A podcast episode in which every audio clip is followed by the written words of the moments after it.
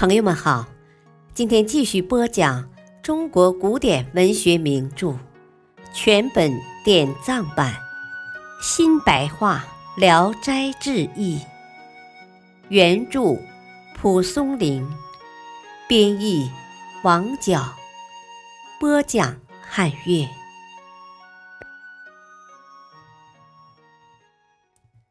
卷一，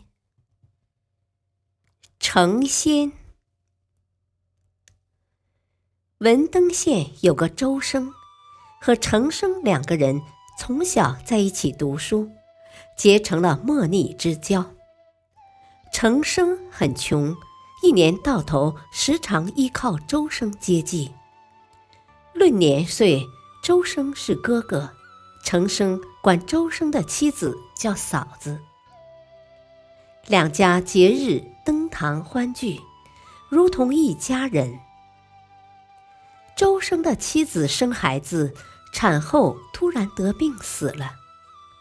他续娶了王氏做妻子。程生因为王氏很年轻，就没有请求见面。一天，王氏的弟弟来看望姐姐，在卧房摆酒设宴。程生恰好来了，家人传报进去，周生。坐着没动地方，叫人请他进屋喝酒。程生不肯进去，就告辞往外走。周生把酒桌搬到外屋，亲自把他追了回来。刚坐下，有人进来告诉说，别墅的仆人被县官狠狠打了一顿板子。原来黄吏部家里的牛倌赶着牛群践踏了周家的庄稼，因为这个，双方就辱骂起来。牛倌跑回去告诉主人，主人派人抓住周家的仆人，送进衙门，打了一顿板子。周生问清了挨打的原因，勃然大怒，说：“皇家放猪的奴才，怎敢这样？”他的祖先给我祖父服过劳役，刚刚得志了，就目中无人了。他气色胸膛，愤怒地跳起来，要去找黄吏部讲理。程生按住他，阻拦他说：“强横的世界本来就黑白不分，何况现在当官的多半是强盗，哪有不逞凶施暴的？”周生不听，程生再三劝阻，直到流下了眼泪，他才坐下了。但是怒气始终没有消除。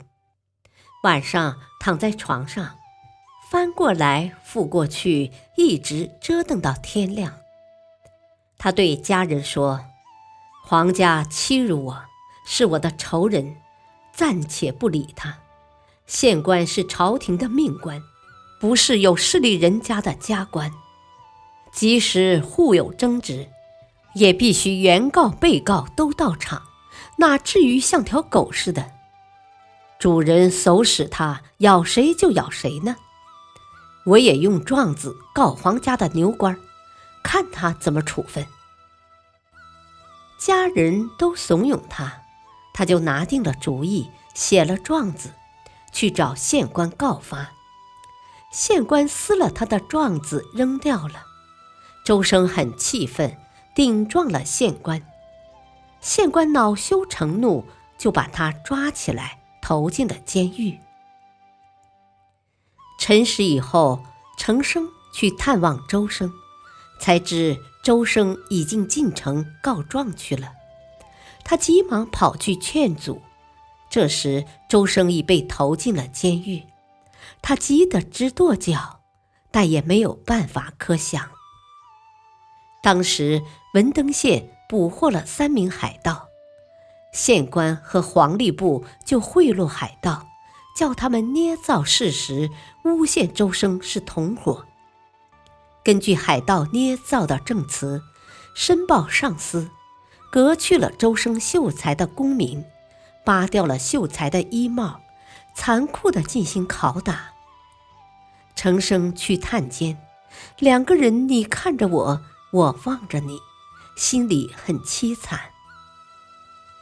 程生和他商量进京告御状。周生说：“我身陷牢狱，好像鸟儿困在笼子里。虽然有个懦弱的弟弟，也只能往狱里送送饭而已。”程生挺身承担，说：“这是我的责任，不能急人之难要朋友干什么？”说完。就走了。周生的弟弟赶来赠送路费，他已经走了好长时间了。感谢收听，下期继续播讲成仙。敬请收听，再会。